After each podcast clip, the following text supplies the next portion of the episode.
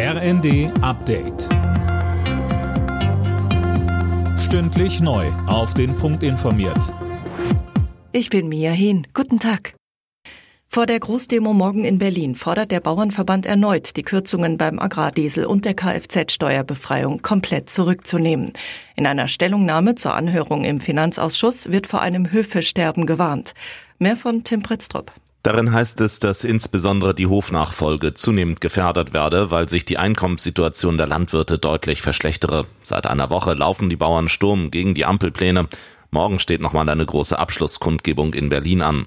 Die Kürzungen im Agrarbereich wurden inzwischen zum Teil wieder einkassiert. Kanzler Scholz spricht von einem guten Kompromiss. Subventionen könnten nicht auf ewig bestehen bleiben. NRW-Ministerpräsident Wüst hat sich für eine Allianz der Mitte in der Migrationspolitik ausgesprochen.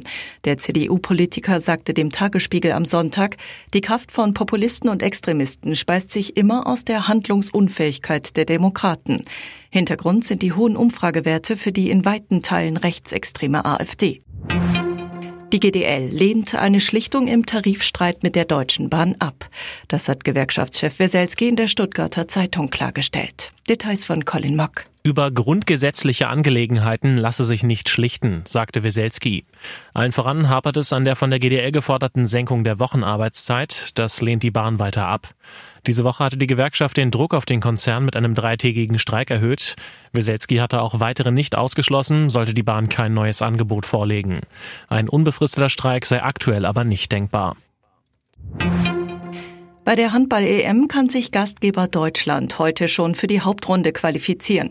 Dafür muss das DHB-Team am Abend in Berlin das zweite Gruppenspiel gegen Nordmazedonien gewinnen. Außerdem muss vorher Frankreich einen Sieg gegen die Schweiz holen. Anwurf ist um 20.30 Uhr. Alle Nachrichten auf rnd.de